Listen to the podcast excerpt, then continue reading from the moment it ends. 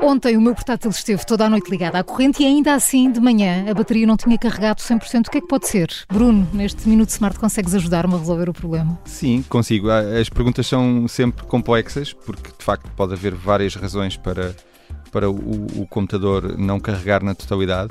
Uma delas eu diria que é o facto do transformador, portanto, do carregador que estamos a utilizar, não ter a voltagem e a amperagem correta e, portanto, se não for um, carregador adequado para o computador em questão ou para a bateria em questão, não vai carregar a uma velocidade expectável, vai carregar muito lentamente, por exemplo, e, e poderá ser esse o caso. Eh, poderá necessitar mais horas ainda de carregamento e, e, de facto, poderá chegar aos 100%. Ou então, pode ser mesmo um problema da bateria, e se for esse o caso, com o transformador correto, não irá chegar aos 100% e a bateria necessita de ser substituída. Obrigada, Bruno. Assim já fico mais descansada. Se ainda tem dúvidas, envie e-mail para perguntas.iservices.pt. Nos próximos episódios respondemos a tudo.